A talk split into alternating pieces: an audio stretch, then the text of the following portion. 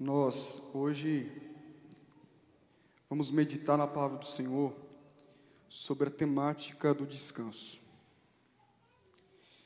Há quase um mês e meio atrás, estava na minha casa, já tarde da noite, um pouco cansado, mas atrás do computador, tendo que entregar alguns documentos. Eu creio que muitos aqui já passaram por experiência de terminar o dia, mas o trabalho não terminar. E lembro que meus filhos já estavam dormindo, minha esposa já estava deitada. Eu estava lá ainda tentando finalizar algumas coisas. Até que houve um momento que eu me rendi ao cansaço, já queria dormir. E quando eu olho né, para o computador, apareceu ali naquelas abas de propaganda, um, uma propaganda né, sobre férias. E eu disse: Fala, Jeová. É isso que eu preciso. É isso que eu quero. Eu quero descanso. Eu quero descansar. E eu parei para pensar um pouco sobre o que é descanso na perspectiva bíblica a partir daquele dia. Comecei a, a parar para pensar um pouco sobre descanso. Então, li alguns textos da Bíblia, alguns artigos que falavam sobre essa questão do descanso. Tudo chega à exaustão. Essa é a primeira verdade que devemos ter em mente. Tudo chega à exaustão. A força física chega ao desfalecimento. O vigor emocional e mental também chega ao esmorecimento. E por incrível que pareça, até mesmo o exercício da virtude. Chega uma hora que sua paciência vai, acaba, chega ao esgotamento. Somos seres cansáveis, somos seres exauríveis. Nós cansamos. Isso é um fato. Precisamos parar. Essas foram as palavras de um pastor que disse o seguinte: Deus nos fez com a necessidade de descanso. Precisamos parar. Todo ser humano, além de ser homo faber, isso é, o ser que trabalha, também é o homo ludens, que aquele ser que necessita de parar, parar um pouco e curtir, divertir. Nós devemos trabalhar, mas também devemos descansar. E quando nós paramos para pensar um pouco sobre a perspectiva do descanso, eu percebo que na Escritura Sagrada o descanso é uma ordem divina. O Deus, o Criador do universo, ele estabeleceu meios, escapes divinos para cansaços humanos. E quais são esses escapes que Deus nos deu? O sábado, Shabat, ou o dia sagrado, e também o sono, meios, escapes para o nosso descanso. E quando eu paro para pensar em descanso, é inevitável, nos dias de hoje, não parar para pensar um pouco a respeito da indústria do descanso o turismo que tem por aí, as agências de viagens e tantas outras opções que temos, que só em 2019 movimentou no Brasil cerca de 238 bilhões de reais. Foi um ápice. Em 2020, com a vinda da pandemia, obviamente muitas coisas tiveram alguns prejuízos por aí. Até mesmo a indústria da da viagem, do descanso, do turismo, teve uma queda de 55,6 bilhões de reais.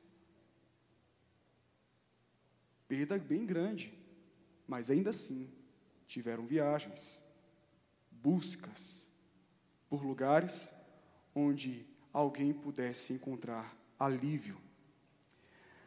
E em 2021, a perspectiva é que esses números até o final do ano sejam altíssimos. Altíssimos. Não há problema em viajar, tá? Não é essa a temática de hoje.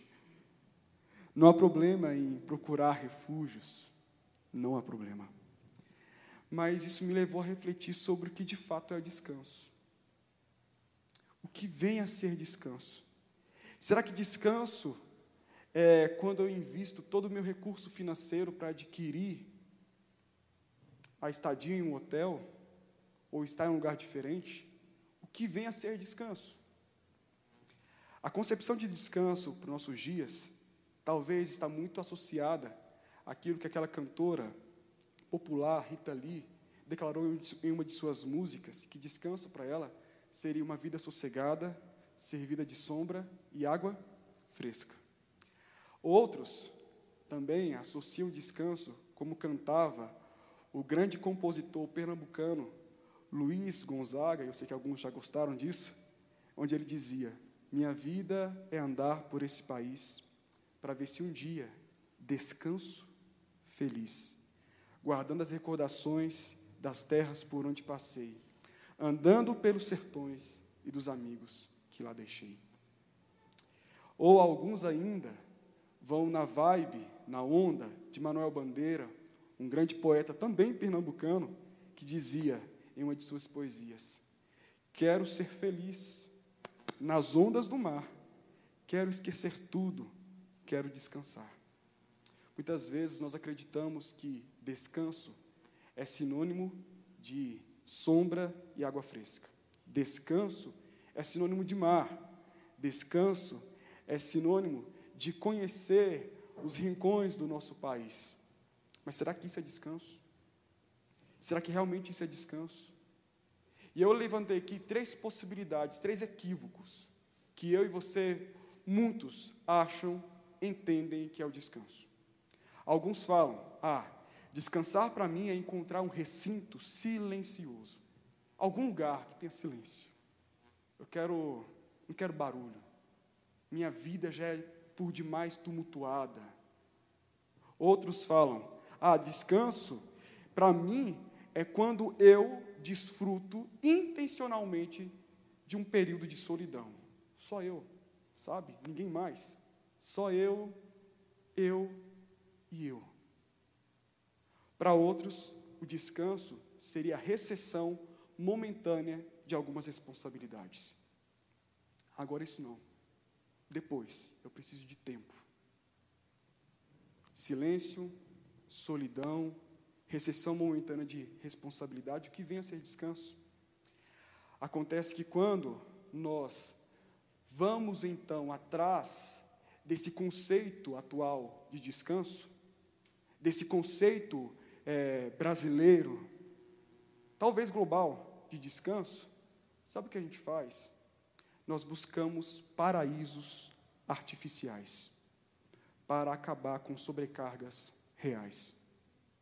Procuramos paraísos artificiais, paraísos hedonistas, paraísos que são oásis da vaidade, paraísos que nos decepcionam, porque eles prometem para nós descanso verdadeiro, quando na verdade, depois de passar por eles, sim, lá podemos até ficar abismados com a grandiosidade dos lugares ou com a simplicidade do, dos mesmos, mas depois disso, nós nos deparamos, ainda estamos cansados. E agora, mais cansados, além de tudo, frustrados. Além de buscar paraísos artificiais, isso nos leva automaticamente para descansos artificiais. Descansos artificiais. O descanso não é algo planejado pelo homem. E quando eu paro para pensar no descanso que eu conheço hoje, e que muitas vezes nós conhecemos como descanso, na verdade, a gente pode dar outro nome. Eu creio que esse outro nome seria uma definição melhor do que nós vivemos. Nós podemos chamar aquele período de pausa, de interrupção, de intervalo, de suspensão. Suspensão temporária da dor. Suspensão temporária do sofrimento. Suspensão temporária do problema. É como se eu dissesse: Olha, problema, fica aqui. Eu tenho duas semanas de férias, duas semanas de descanso. Daqui a pouco eu volto, retomo e te encaro de novo. Muitas vezes aquilo que nós chamamos de descanso, na verdade, é apenas a pausa, a interrupção, o intervalo, a suspensão do problema, e não necessariamente o desfrute de um descanso. O que é descanso? A pergunta que eu faço agora é um pouco particular. Você já descansou na vida? Ou você sempre, de ano após ano, tem feito apenas isso? dado pausas, interrupções, intervalos. Você alguma vez já descansou na vida? O que é o descanso? Descansos artificiais é aquilo que usufruo com experiências que eu compro. Que eu compro, experiências de paz que eu adquiri, experiências de alegria que eu gerei, que eu tive que gerar boletos para ter. Mas afinal, o que é de fato descanso?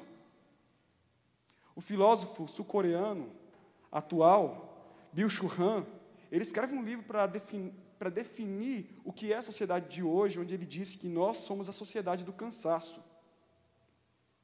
E nós não precisamos ter um diploma de filosofia para constatar essa realidade. Nós somos uma sociedade cansada. Muito mais falando de uma sociedade que hoje está enfrentando uma pandemia.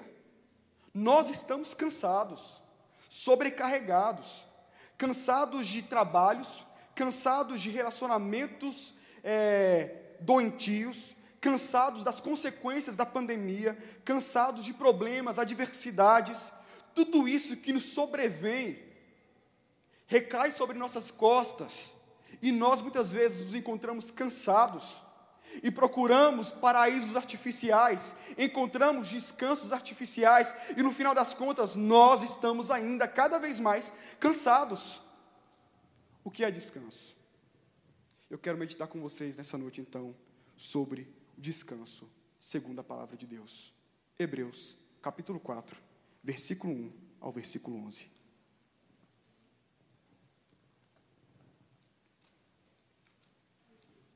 Hebreus, capítulo 4.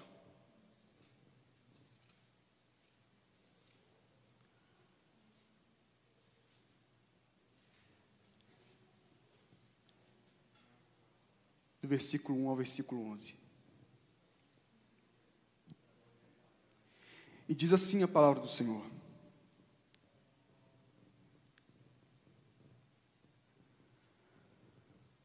Portanto, visto que nos foi deixada a promessa de entrar no descanso de Deus, tenhamos cuidado para não parecer que alguns de vocês deixou de alcançá-la. Porque também a nós foram anunciadas as boas novas, exatamente como aconteceu com eles. Mas a palavra que eles ouviram não lhes trouxe, não lhes trouxe proveito, porque não foram unidos por meio da fé com aqueles que a ouviram. Nós, porém, que cremos, entramos no descanso, conforme Deus disse: Assim jurei na minha ira, não entrarão no meu descanso. Ele disse isso, mesmo que as obras já estivessem concluídas desde a fundação do mundo. Porque, em certo lugar, assim disse a respeito do sétimo dia. No sétimo dia, Deus descansou de todas as obras que tinha feito. E novamente, no mesmo lugar, não entrarão no meu descanso, visto, portanto, que resta entrarem alguns naquele descanso, e que por causa da desobediência não entraram aqueles aos quais anteriormente foram anunciadas as boas novas. De novo, determina certo dia, hoje, falando por Davi, muito tempo depois, segundo antes tinha sido declarado. Hoje, se ouvirem a sua voz, não endureçam o coração. Ora, se Josué lhes tivesse dado descanso, não falaria posteriormente a respeito de outro dia. Portanto, resta um repouso sabático para o povo de Deus. Porque aquele que entrou no descanso de Deus, também ele mesmo descansou de suas obras como Deus descansou das suas. Portanto, esforcemos-nos por entrar naquele descanso, a fim de que ninguém caia segundo aquele exemplo de desobediência. Vamos orar, feche seus olhos. Vamos clamar ao Senhor. Deus Todo-Poderoso, Pai Eterno, nós oramos ao Senhor e pedimos, ensina-nos a tua palavra, que ela encontre em nosso coração um lugar para frutificar. Usa-me, Deus, como boca do Senhor aqui, E em nome do Senhor, que o Senhor possa despertar-nos a verdades bíblicas que o Senhor quer nos ensinar. Em Cristo Jesus. Essa é a minha oração, o meu pedido. Amém e amém. Hebreus não é uma carta fácil de ser lida. Existem, existem aqui trechos, frases, referências inúmeras ao Antigo Testamento. E esse texto, de forma específica, é um desses textos aqui que refere a todo instante períodos, momentos do Antigo Testamento. Qual era o contexto? O contexto era de um povo, um povo que tinha acabado de se converter ao cristianismo. Contudo, esse povo carregava uma cultura judaica. Nasceram no judaísmo. E por algum instante, por causa da perseguição que eles estavam enfrentando, alguns pensam em abandonar, deixar o cristianismo e voltar às tradições do judaísmo. E o autor de Hebreus escreve então para mostrar a superioridade de Cristo, a superioridade da revelação do Evangelho através da carta aos Hebreus. E quando nós entramos aqui no capítulo 4, nós percebemos que o autor faz referência a uma promessa que Deus fez. Promessa que Deus fez ao seu povo. Promessa de descanso. E no versículo 1, versículo 2, nós extraímos a primeira lição dessa noite. Descanso é um recurso divino para aqueles a quem que ele ama. Descanso é um recurso divino para aqueles que ele ama. O texto diz assim no versículo 1: sendo-nos deixada a promessa de entrar no descanso de Deus. A promessa de descanso foi dada a Israel no passado, mas também foi dada a nós. A promessa de descanso foi dada a todos aqueles que confiam em Cristo Jesus, que entendem ser Cristo Jesus o único Senhor, o supremo Senhor. E essa promessa então foi dada à igreja e ela não caducou, ela permanece para o povo de Deus. O perigo, o alerta aqui, o perigo está em esse povo não abraçar a palavra e viver com incredulidade. Viver com incredulidade a respeito da promessa de Deus de descanso. Porque quantas vezes Deus se aproxima dos seus, lhe faz promessas, assim como foi com Israel, e o povo responde com incredulidade, falta de fé, duvidando. Esse descanso de Deus aqui, é, é, a gente pode defini-lo como o ato de desfrutar do shalom, a paz plena. É o estado imperturbável de alegria, paz e amor. Esse é o descanso de Deus. E Deus está convidando o seu povo, Deus está prometendo ao seu povo que eles participariam desse descanso. Esse estado de imperturbabilidade, imperturbabilidade. Estado imperturbável. Estado de alegria, estado de paz, estado de amor pleno. E ele usa aqui no texto a, a referência ali dos hebreus, que viveram no deserto. Quando Números, capítulo 14, versículo 12 ao versículo 23, relata a história do povo hebreu que estava ali no deserto, caminhando de um lado para o outro. Esse povo recebeu a promessa de Deus de descanso. Só que antes de receber essa promessa, eles viram com seus próprios olhos Deus fazendo sair da rocha água, Deus fazendo cair do céu maná. Eles viram a atuação de Deus no deserto num lugar onde eles não teriam sustento, eles tiveram sustento.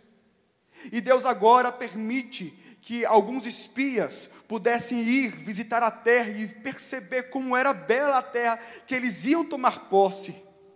Ali seria um tipo de descanso de Deus para eles. Mas aquele povo, por incredulidade, aquele povo se rebelou contra Deus, contra o Deus que havia mostrado o seu braço forte. Aquele povo mostrou que eles estavam, na verdade, aspirando não ir rumo à terra prometida, mas voltar para o Egito. Aquele povo, por, incredulidade, não queria mais receber a promessa. E aqui no contexto aos Hebreus, o povo também estava querendo retornar ao judaísmo, estava já duvidando das obras e da eficácia da obra de Jesus Cristo, e eles foram advertidos, pela fé, eles deviam abraçar a promessa de Deus.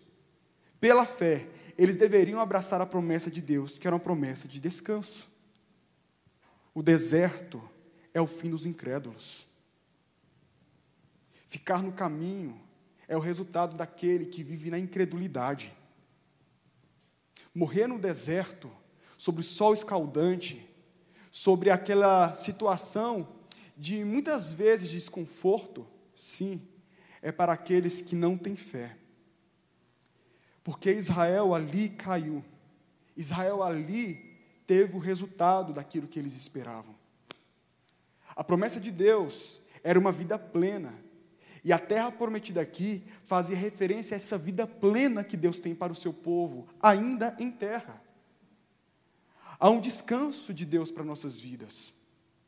Há uma vida plena da parte de Deus para todos nós. Nós sabemos disso. Portanto, nós não podemos responder a essa promessa com incredulidade. E quantas vezes, meus queridos, quantas vezes nós, cansados, sobrecarregados, com os nossos pesos, olhamos para as promessas que Deus fez, mas não temos mais fé quanto a elas. Não aplicamos mais fé em relação à palavra de Deus, e nós somos advertidos, porque se Israel, o povo de Deus, ali naquela dispensação, ouviu a palavra, não abraçou a palavra, e eles foram privados de viver essa vida plena, nós também. Nós também. Há uma vida plena para nós aqui. Há uma vida de descanso nesse sentido, de plenitude em Deus. Só que eu preciso ter fé, acreditar naquele que prometeu. Porque se eu estou em pé hoje, se eu posso olhar para trás e perceber que foi Ele que me deu da, da água para beber, que foi Ele que me deu do pão para comer, se é Ele aquele que me sustenta até hoje, porque eu não vou crer que Ele me dará força para entrar no descanso que Ele tem para mim. O descanso de Deus começa nesse mundo. Há uma parte do descanso de Deus que eu desfruto agora. Só que eu preciso viver essa vida, responder com fé. Responder com fé aquilo que Deus tem prometido para mim.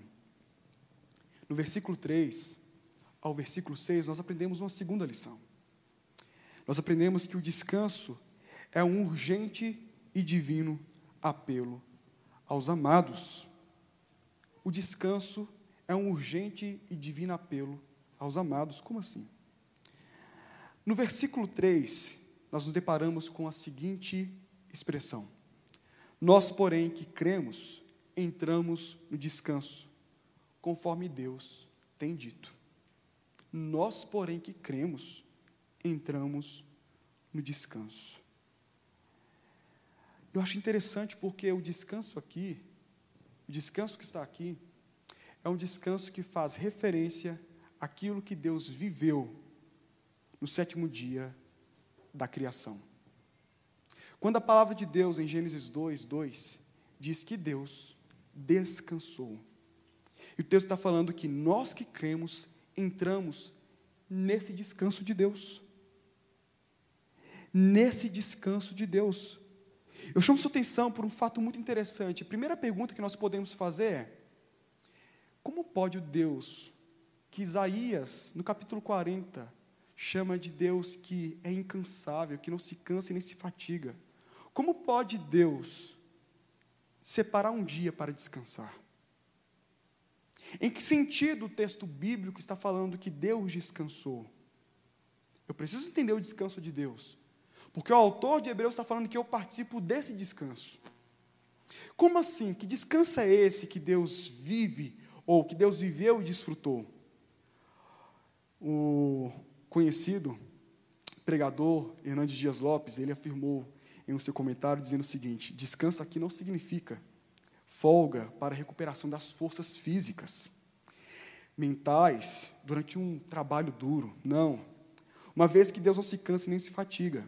Donald é, falou o seguinte: o descanso aqui não deve ser considerado como sinônimo de inatividade, nem mesmo de repouso, mas o descanso deve ser considerado como desfrute, né? O desfrutar da paz, alegria e concórdia. E todos eles compreendem o seguinte: que quando a Bíblia fala, Gênesis 2, versículo 2, que o Senhor Deus descansou, a ideia é que Deus está trabalhando. Ele sustenta a sua criação. Mas o descanso aqui tem a conotação de um desfrutar, de um agradar-se daquilo que ele fez. É esse descanso que Deus quer trazer todos nós, levar todos nós para Ele. É esse o descanso de Deus. E eu chamo a sua atenção também para, um, uma curiosidade. Existia desde os tempos remotos, uma interpretação rabínica para o texto de Gênesis 1 e 2, capítulo 1 e 2. Eu digo para vocês qual é.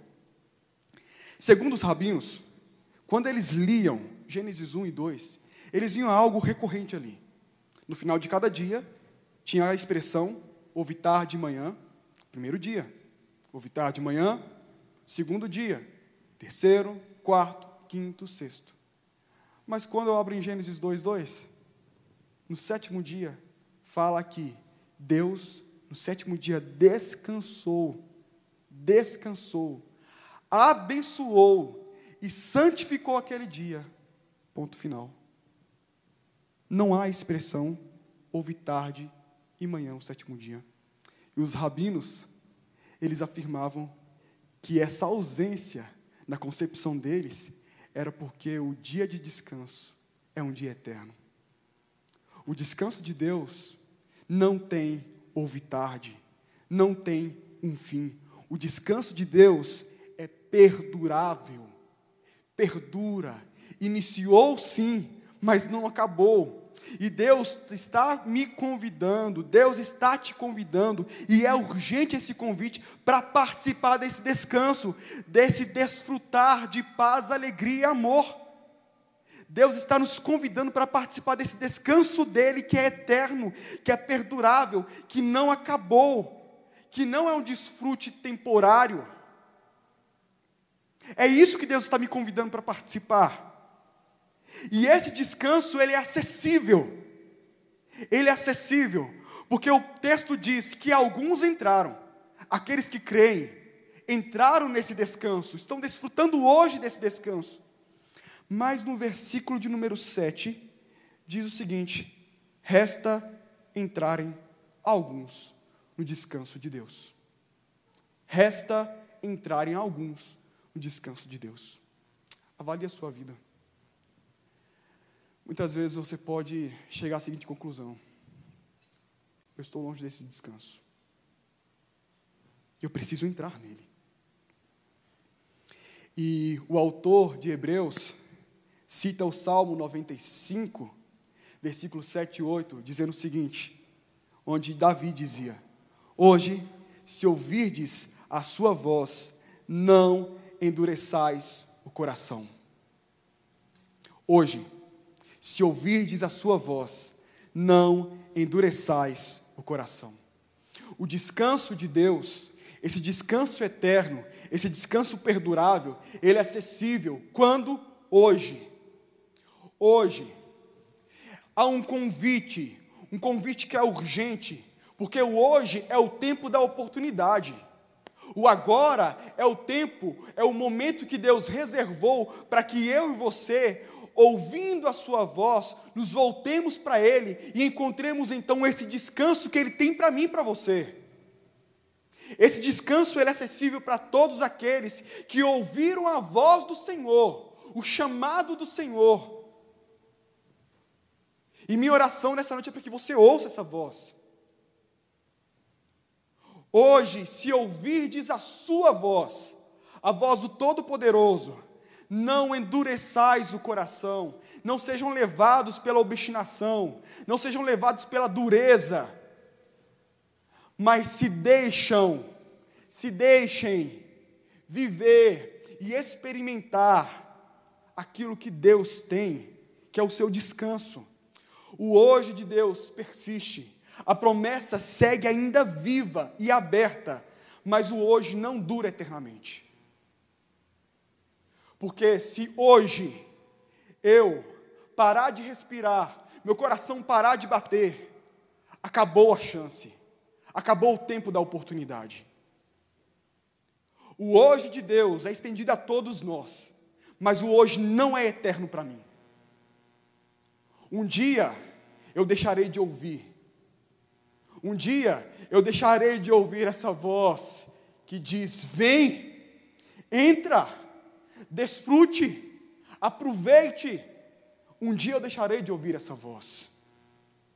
Portanto, meus queridos, nós não podemos desperdiçar o tempo, nós não podemos desperdiçar a oportunidade que recebemos de atender e dizer sim para essa promessa. Uma religiosa e poetisa católica, Teresa, dizia, e ela, ela escreveu, ela era poetisa, ela certa vez escreveu: Tu sabes, ó meu Deus, para Marte na terra, só tem um dia de hoje. Tu sabes, ó Senhor, meu Deus, para Marte na terra, só tem um dia de hoje. E eu tenho, entendo que muitos cristãos, por mais verdadeira que seja a sua linha teológica, não entenderam a gravidade, não entenderam a urgência do hoje. Estão cansados, exaustos, acham que têm força para carregar todo esse mundo que está carregando, quando na verdade Deus está dizendo: se ouvides a minha voz, atentares para aquilo que eu estou dizendo para todos vocês, vocês poderão desfrutar hoje do meu descanso. Aquele descanso que é perdurável, que é eterno, que começou e não acabará. Mas nos versos 7 até o verso 11 eu aprendo a terceira lição do texto, que é essa: descanso é uma recompensa divina para os seus amados. Descanso é uma recompensa divina para os seus amados. E no versículo 9, de forma bem enfática, diz assim: Portanto, resta um repouso para o povo de Deus. Portanto, resta um repouso para o povo de Deus. Se o descanso de Deus pode ser, em alguma medida, usufruído na terra, se o descanso que Deus oferece para nós é esse descanso que faz referência àquilo que Ele viveu e aquilo que Ele nos possibilita também experimentar juntamente com Ele, nós temos aqui, dos versos 7 ao verso 11, uma referência a um tipo de descanso que chamamos de descanso escatológico. Refere-se ao descanso eterno, no sentido de que será definitivo e pleno texto, o texto aqui, do versículo 7 ao 11, faz referência então a esse descanso escatológico. Mas no versículo 7 nós temos um exemplo, um exemplo também usado do Antigo Testamento, que é o exemplo de Josué. Na linha de raciocínio do escritor de Hebreus, ele fala: Josué, o líder de vocês, quando levou o povo de Deus para a terra prometida, ele levou ele conseguiu esse grande trunfo pelo poder de Deus. Mas o povo, quando entrou na terra prometida, o povo não encontrou esse descanso eterno e pleno. O povo não encontrou. Porque se o povo, em Josué, tivesse encontrado esse descanso pleno e eterno, Davi, aproximadamente 450 anos depois, já naquela terra, estabelecida, não teria dito, como porta-voz de Deus, quando Deus disse por meio dele: Se ouvirdes a minha voz, vocês entrarão hoje no meu descanso. Então Davi não teria feito aquela promessa. Aquela promessa seria desnecessária, visto que aquele povo já estava na terra. Visto que aquele povo já estava ali desfrutando de uma terra que mana leite e mel. Essa é a lógica do autor de Hebreus. Então ele chega à seguinte conclusão: então, todos nós ainda, inclusive aquele povo que entrou na terra prometida, nós não conhecemos o descanso pleno e eterno de Deus, como haverá de ser. Nós não conhecemos. E isso é um fato. E quando nós olhamos na, na Sagrada Escritura, a terra prometida, ela serve como tipologia. Isto é, ela aponta para uma realidade espiritual. A terra prometida, Canaã, Jerusalém, sempre apontou para aquele povo, era uma realidade física, mas que apontava para uma realidade espiritual, algo que aconteceria. E quando nós vamos então, pulamos né, as páginas da Bíblia e vamos para Apocalipse, encontramos ali a nova Canaã, a nova Jerusalém, Jerusalém celestial, a cidade de Deus, o paraíso de Deus lugar onde haverá descanso, e que na majestosa visão de João, é um lugar onde não haverá dor, fome, tristeza, morte. Ali haverá a dádiva do descanso, não temporária e limitada, mas eterna e abundante. Ali haverá o descanso eterno e abundante. Por esse motivo, reforçando o que é dito no versículo 9, portanto, resta-nos um descanso, resta-nos um Shabat, resta-nos um dia onde nós, de forma definitiva e plena, diremos aquilo que nos atormentou, aquilo que nos trouxe tristeza, aquilo que nos levou a lágrimas, porque lá Ele enxugará toda lágrima nós um dia deixaremos tudo isso para trás e viveremos o descanso eterno de Deus. Resta um descanso para o povo dele. E por que Deus reserva para mim e para você um descanso? Porque Deus não oferece aquilo que nós não precisamos. Deus não oferece aquilo é, que nós não temos necessidade.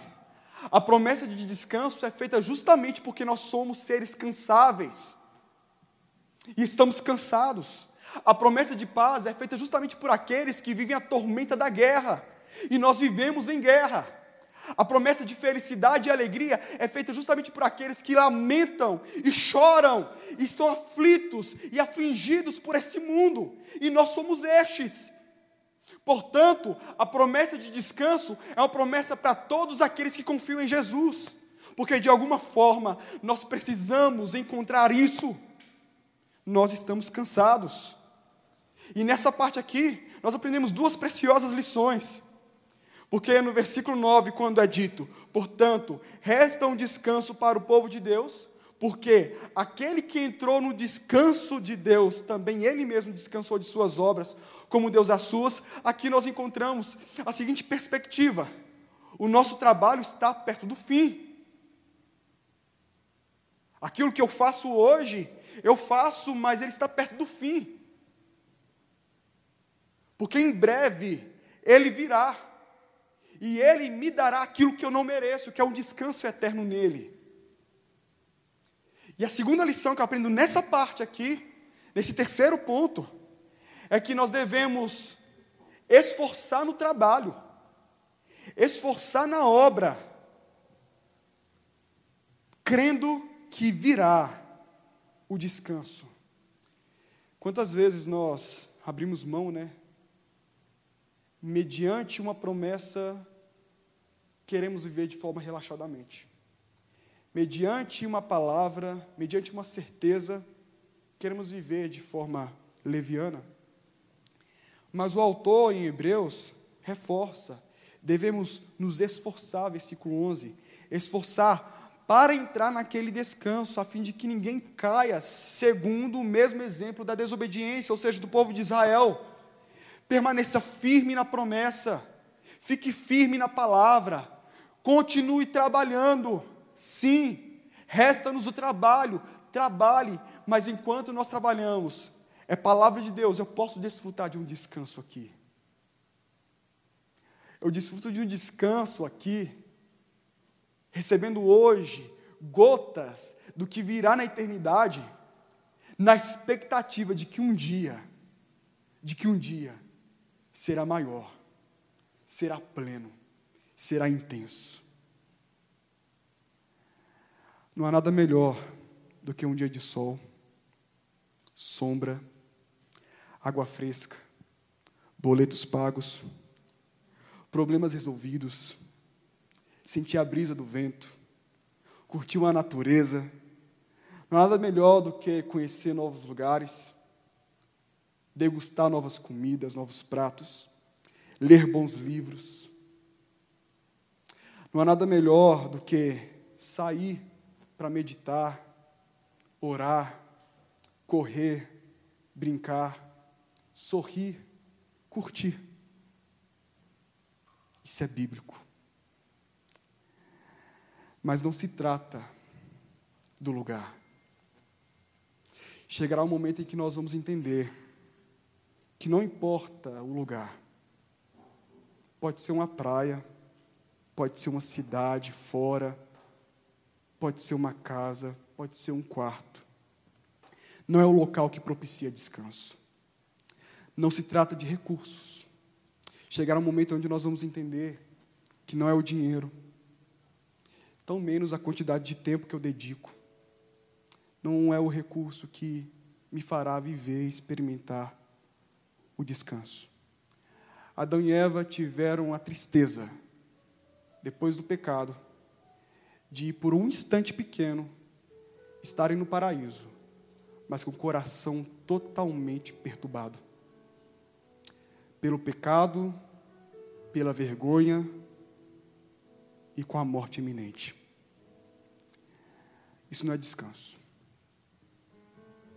E quantos de nós, quantos de nós estamos em busca de descansos artificiais? Paraísos artificiais. Não há descanso. Não há descanso. E não importa quantas vezes você dividiu no cartão. Não importa como acessível foi para você essa viagem. Não há descanso. Existe uma pausa, existe um intervalo, uma suspensão de dores e aflições, mas não é descanso. Então, do que se trata o descanso? Trata de ter a paz de Deus em meio ao trabalho de desfrutar de uma alegria transbordante e imaterial quando nós estamos perdendo tudo. Trata-se de ouvir a voz de Deus e persistir na promessa. Se hoje ouvirdes a sua voz, não endureçais o coração. Fujamos, portanto, de descansos artificiais e vivamos, e vivamos pelo convite que o Senhor me faz, que o Senhor nos faz, o descanso que Ele tem para nós hoje, tendo em perspectiva o descanso que alcançaremos amanhã na sua plenitude. Que Deus tenha misericórdia do seu povo. Fujamos, portanto, de artificialismos. Feche seus olhos. Vamos orar.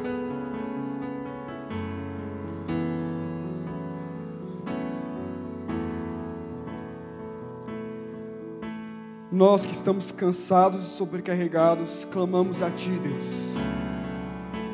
Nós que choramos, aflitos por nossos familiares, por pessoas que amamos, por problemas que enfrentamos, clamamos a Ti, Deus. Nós que estamos preocupados com amanhã, clamamos a Ti, Deus.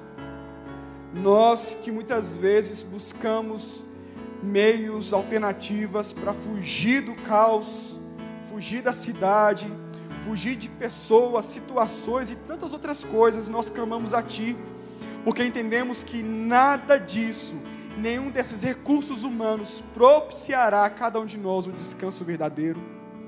Tem misericórdia de nós, o Teu povo. Nós estamos cansados, Deus, exauridos, Deus Mas há um descanso da parte do Senhor para nós hoje e agora. Gota de uma realidade que virá, Pai. Tem misericórdia, Deus. Tem misericórdia da tua igreja. Tem misericórdia de todos nós. Que o Senhor possa nessa noite renovar as forças, a alegria, trazer a paz, aquele que não tem nenhum vigor, aquele que não tem esperança, aquele que não tem forças. Renova-nos, Deus. Renova-nos, Deus. Renova o aflito. Renova o oprimido.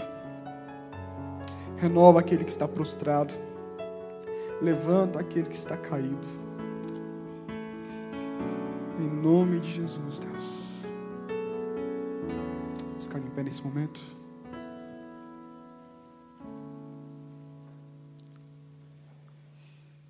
Crê, meus queridos, há um descanso da parte de Deus para todos nós. E agora, povo de Deus, que o descanso, a paz, a alegria, o amor transbordante e eterno de Deus, Pai, Deus Filho e Deus Espírito Santo, esteja sobre todos vós, hoje para todos sempre, em Cristo Jesus. Amém e amém. Que Deus vos abençoe. Até o próximo domingo.